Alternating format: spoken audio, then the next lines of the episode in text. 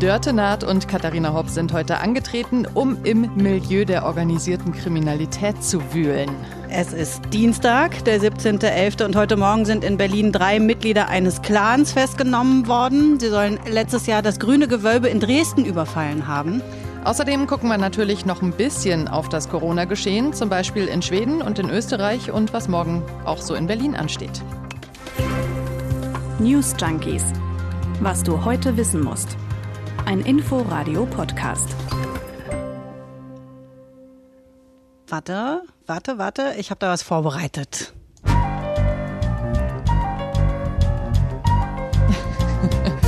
Was hast du vor? Na, ich dachte, wir ziehen uns jetzt einen Trenchcoat an und dann. Seilen wir uns hier von der Decke ab oder? Okay, dann eher ein schwarzer Kampfmontur. Das fände ich auch cool. Schwarze Kampfmontur, große schwarze Brille und dann geht's los auf in, in die Welt der organisierten Kriminalität. Wir werden sie alle fassen. Gut, äh, ist ein bisschen übertrieben. Äh, ich mache das jetzt auch mal aus hier. Mhm. So, tschüss Musik. Heute Morgen in Berlin sah das ein bisschen anders aus, nicht ganz so spektakulär. Ja, doch, war schon auch ein bisschen spektakulär. Okay, ein bisschen spektakulär. Stimmt, ein bisschen spektakulär war es schon. 1638 Polizeibeamte immerhin im Einsatz. Polizeibus hinter Polizeibus in langen Schlangen, Blaulicht überall. Auf der Straße Polizisten ganz in schwarz, maskiert, in Schutzkleidung. Drei Festnahmen hat es gegeben. Tatverdächtige für den Kunstdiebstahl im Dresdner Grünen Gewölbe. Das waren die dürren Informationen in den ersten Meldungen, die da kamen. In dem Moment wusste man jetzt noch nicht ganz so viel. Ja, äh, auf unserer Untersuchungsordnung stehen natürlich auch die Kunstgegenstände, wobei wir nicht wirklich einschätzen können, wie realistisch das ist, knapp ein Jahr nach der Tat, die hier noch zu finden. Ansonsten sind es aber die typischen Beweismittel, die wir hier suchen, wie Bekleidungsgegenstände, Werkzeuge oder eben Speichermedien. Ja, also Werkzeuge, Speichermedien, ganz vielleicht auch ein bisschen Diebesgut. Das war der Sprecher der Dresdner Polizei. Die hatte nämlich die Federführung. Genau, die hatte die Federführung. Durchsuchungsbescheinigung hat er da am Anfang gesagt, oder? Durchsuchungsliste? Man hat es nicht so ganz genau verstanden. Auf jeden Fall kommt dann da ja ein Wust an Informationen. Vielleicht Clanmitglieder, ah ja, grünes Gewölbe, stimmt. Das war ja letztes Jahr. Hat mir beide noch so ein bisschen in Erinnerung. Aber auch wirklich nur noch so ein bisschen. Also da mussten wir jetzt noch mal mächtig tief graben und uns schlau machen. Ja, und wenn wir jetzt nicht langsam mal aufzeichnen müssten, dann würden wir wahrscheinlich immer noch Artikel lesen und Dokus gucken. Das ist nämlich echt total spannend. Dann fangen wir doch mal ganz einfach an mit dem, was da überhaupt gestohlen wurde. Da hast du jetzt einen Überblick. Genau, waren drei Juwelengarnituren, die da in der Vitrine lagen und davon haben die Einbrecher elf Objekte gestohlen, unter anderem so einen diamantbesetzten Degen, einen Orden, die große Brustschleife der Königin Amalia Auguste. Alles das, was gestohlen wurde, stammt aus dem 18. Jahrhundert und gehörte dem Sachsenkurfürst und Polenkönig August dem Starken und seinem Sohn August dem Dritten. Und damit sind wir in der Kunstvorlesung erstes Semester, sogar mit Präsenzunterricht. Professor Dr. Naht, ganz genau. Was ein Stimmt. Service hier. Stimmt, ist ein bisschen trocken. Es sind aber auf jeden Fall Schmuckstücke, die nicht nur durch all diese Diamanten und Brillanten auffallen. Die Bilder hat man ja auch noch so ein bisschen im Kopf. Die wurden da überall gezeigt.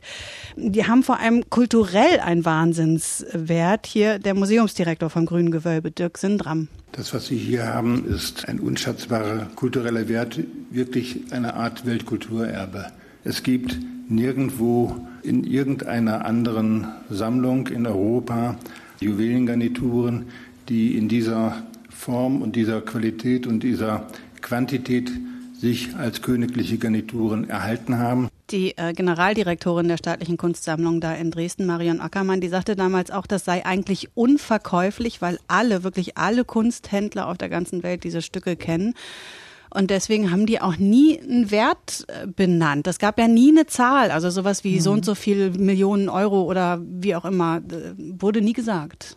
Ja, und es wurde auch seitdem nie wieder irgendwas gefunden. Also die Wahrscheinlichkeit, dass da irgendwas von zurückkehrt, ist ja relativ gering. Jetzt haben wir vorhin schon gesagt, die Verdächtigen, die gehören zu einem Clan. Genauer gesagt gehören sie zum Remo-Clan. Und Remo und geklaute Kunstschätze, Moment, klingelt da jetzt nicht was? Ziemlich laut klingelt's da, zumindest bei uns, die wir hier bei einem Radio in Berlin arbeiten, mhm. weil Anfang des Jahres wurden ja zwei Mitglieder des Clans zu Haftstrafen verurteilt, weil ihnen nachgewiesen wurde, dass sie die Goldmünze aus dem Bodemuseum hier in Berlin gestohlen haben, zusammen mit einem Komplizen. Und wir wissen auch schon, dass einer der Verurteilten heute wieder festgenommen wurde. Und da stellt sich dann natürlich die Frage, warum war der denn überhaupt auf freiem Fuß? Ja, ja und da wird's dann auch tatsächlich so ein bisschen wirr. Da wurde Revision eingelegt, dann wurde sie wieder zurückgezogen. Also kurz zusammengefasst, das Urteil gegen ihn ist aus dem Goldmünzenprozess, ist inzwischen rechtskräftig und er muss in den Bau, aber er wurde halt noch nicht zum Haftantritt geladen. Jetzt sind die Remos ja gar nicht mal so groß. Zu der Familie sollen so ungefähr 500 Menschen gehören. Da gibt es zumindest deutlich größere Clans. Mhm.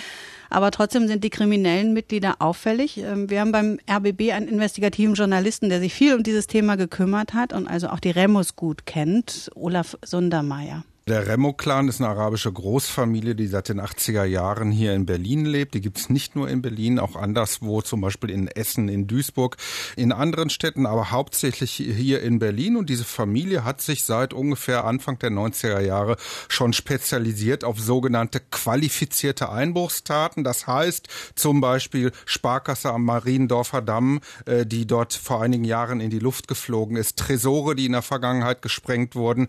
All diese diese Straftaten werden dieser Familie zugeordnet. Spektakuläre und nicht ganz einfache Taten als Spezialgebiet. Das ist ja schon irre, ne? Fragt man sich auch, warum? Ja, fragt man sich. Und eine Erklärung zumindest könnte sein, dass es da um Anerkennung geht. Das zumindest sagt Olaf Sundermeier, ist sowieso ein ganz, ganz großer Faktor. Es geht immer um Anerkennung. Das ist das oberste Ziel. Anerkennung möchte man erreichen durch spektakuläre Straftaten, durch Gewalt gegen andere, gegen Schwächere oder gegen Rivalen. Anerkennung auch über die Rapmusik, weil man der Meinung ist, dass man nach hiesigen gesellschaftlichen Standards keine Anerkennung erreichen kann. Ja, bei der Goldmünze hat das ja auch ziemlich gut funktioniert. Ne? Die Richterin hat bei der Verurteilung vom Coup des Lebens gesprochen für die Verurteilten. Also sie meinte das sicher nicht so ganz im Sinne von wow, super Typen, aber es wird bei den Jungs genauso angekommen sein. Ja, und Olaf Sundermeier, der hat mit einem Kollegen äh, so eine Fernsehdoku gemacht über Clans und hat da auch äh, zumindest mit einem Mitglied eines äh, Clans gesprochen, ein anderer Clan als der Remo-Clan, Miri-Clan.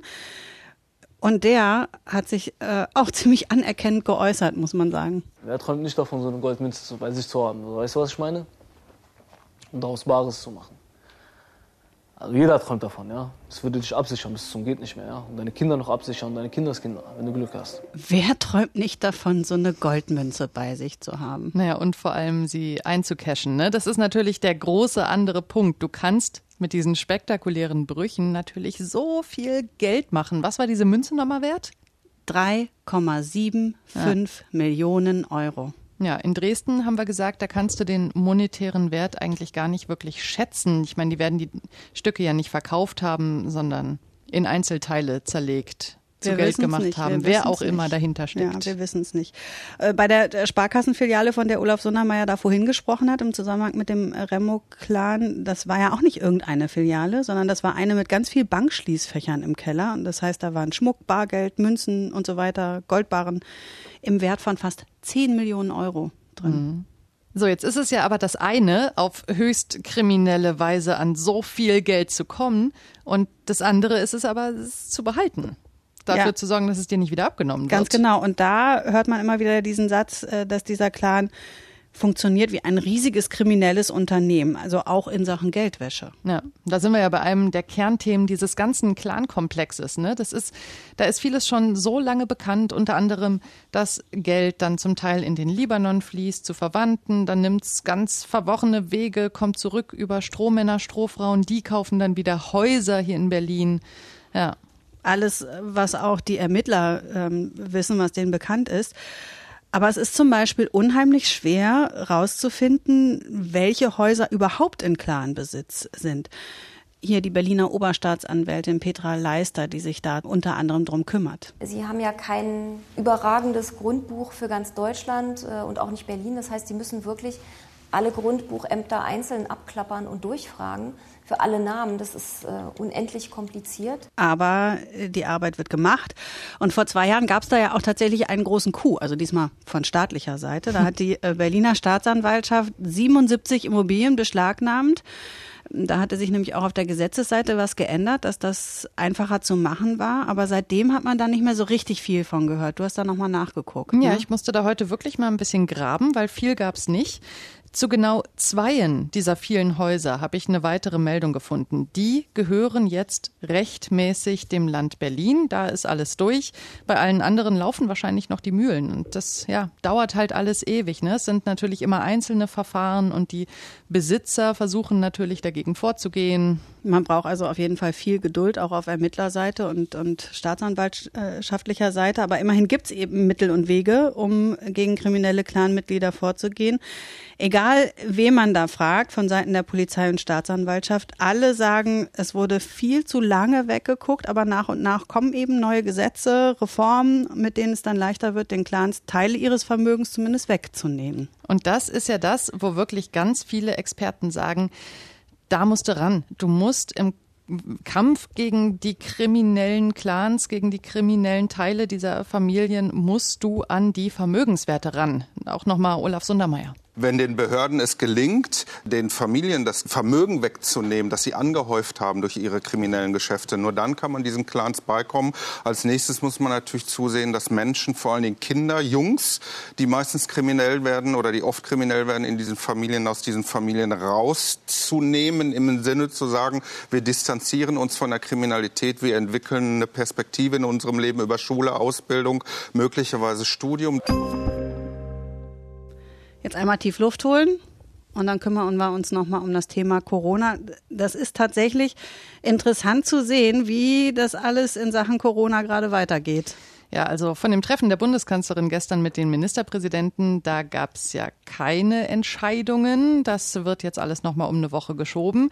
Aber, und auch das ist ja interessant, es wird fleißig weiter appelliert. Ja, haben wir gestern ja schon drüber geredet. Ne? Am Ende muss ja jeder mitmachen und wenn das dann auch mit Appellen funktioniert, ja, warum dann Verordnungen, wenn es funktioniert? Das klingt alles sehr stark nach Schweden. Da gibt's ja seit Anbeginn der Pandemie deutlich weniger Vorgaben als in den meisten anderen Ländern. Stattdessen gibt's Ratschläge, Empfehlungen. Also geschlossen wurde da bisher so gut wie gar nichts. Na, aber jetzt scheint es so zu sein, als würde die Regierung die Zügel anziehen. Auf jeden Fall lasen sich heute so die Überschriften wegen rasant steigender Infektionszahlen. Ja, es klang wirklich sehr dramatisch, aber was jetzt wirklich passiert, ist einfach Folgendes.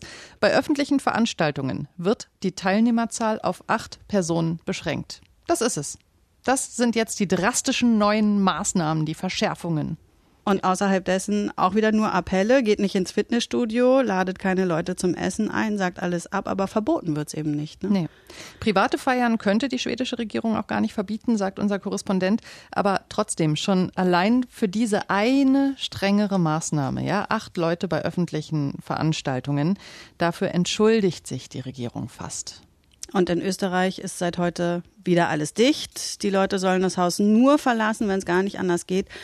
So unterschiedlich sind die Realitäten, aber so unterschiedlich sind auch die Infektionszahlen. Ne? Die Inzidenz in Österreich deutlich höher als in Deutschland. Als in Deutschland, ja. Als in Deutschland. In Schweden sind schon sehr viele Menschen gestorben an Covid-19 nachgewiesenerweise. Aber Schweden, das galt ja trotzdem, obwohl man seit Anbeginn die Infektions- und die Todeszahlen und alles kennt, immer als so eine Art Vorbild für die Gegner der Corona-Maßnahmen hier in Deutschland. Ne? Trugen ja jetzt auch bei den Demos immer einige schwedische Fahnen mit sich. Und morgen wollen die wieder demonstrieren in Berlin, die Gegner der Corona-Maßnahmen in Deutschland die Initiative Querdenken, morgens um neun am Reichstagsgebäude, weil äh, da dann nämlich, also im Reichstagsgebäude, das Infektionsschutzgesetz Thema im Bundestag ist. Ja, also auf Staus einstellen könnt ihr euch schon mal, aber ob das alles so klappt wie geplant oder so stattfindet wie ursprünglich angedacht, das ist ja jetzt doch sehr fraglich. Nee, stimmt. Äh, erst äh, war eine der Demos abgesagt worden. Es ist aber nur eine von insgesamt fünf angemeldeten Demos. Aber da ist die Begründung ganz interessant. Die Veranstalter befürchten, so schreibt zumindest die Berliner Morgenpost, dass es Ausschreitungen durch gewaltbereite Extremisten geben könnte. Das ist das eine, genau, wo Veranstalter von sich aus sozusagen Rückzieher machen. Aber jetzt ist sowieso überhaupt gar nicht klar, ob die Demos vom Reichstagsgebäude stattfinden dürfen. Sieht nämlich auch so aus, als würden die vielleicht verboten werden, weil das Berliner Landeskriminalamt sagt, es gebe Anlass zur Sorge, dass der Parlamentsbetrieb beeinträchtigt werde weil eben mit Angriffen auf das Gebäude zu rechnen sei, auf Personen. Also Bundestagsabgeordnete können sich auch schon mal darauf einstellen, dass es morgen in irgendeiner Weise schwieriger wird. Nicht nur das, Angriffe aufs Reichstagsgebäude haben wir zumindest in Ansätzen schon gesehen mit dem Besetzen der Treppen des Reichstagsgebäudes und, und noch dazu äh, geht es auch um die Ansteckungsgefahr für die Bundestagsabgeordneten. Stimmt. Also, gucken wir mal, was da morgen passiert. Genau, gucken wir morgen. Also, bis morgen. Tschö. Tschüss. News Junkies. Was du heute wissen musst. Ein Podcast von Inforadio. Wir lieben das Warum.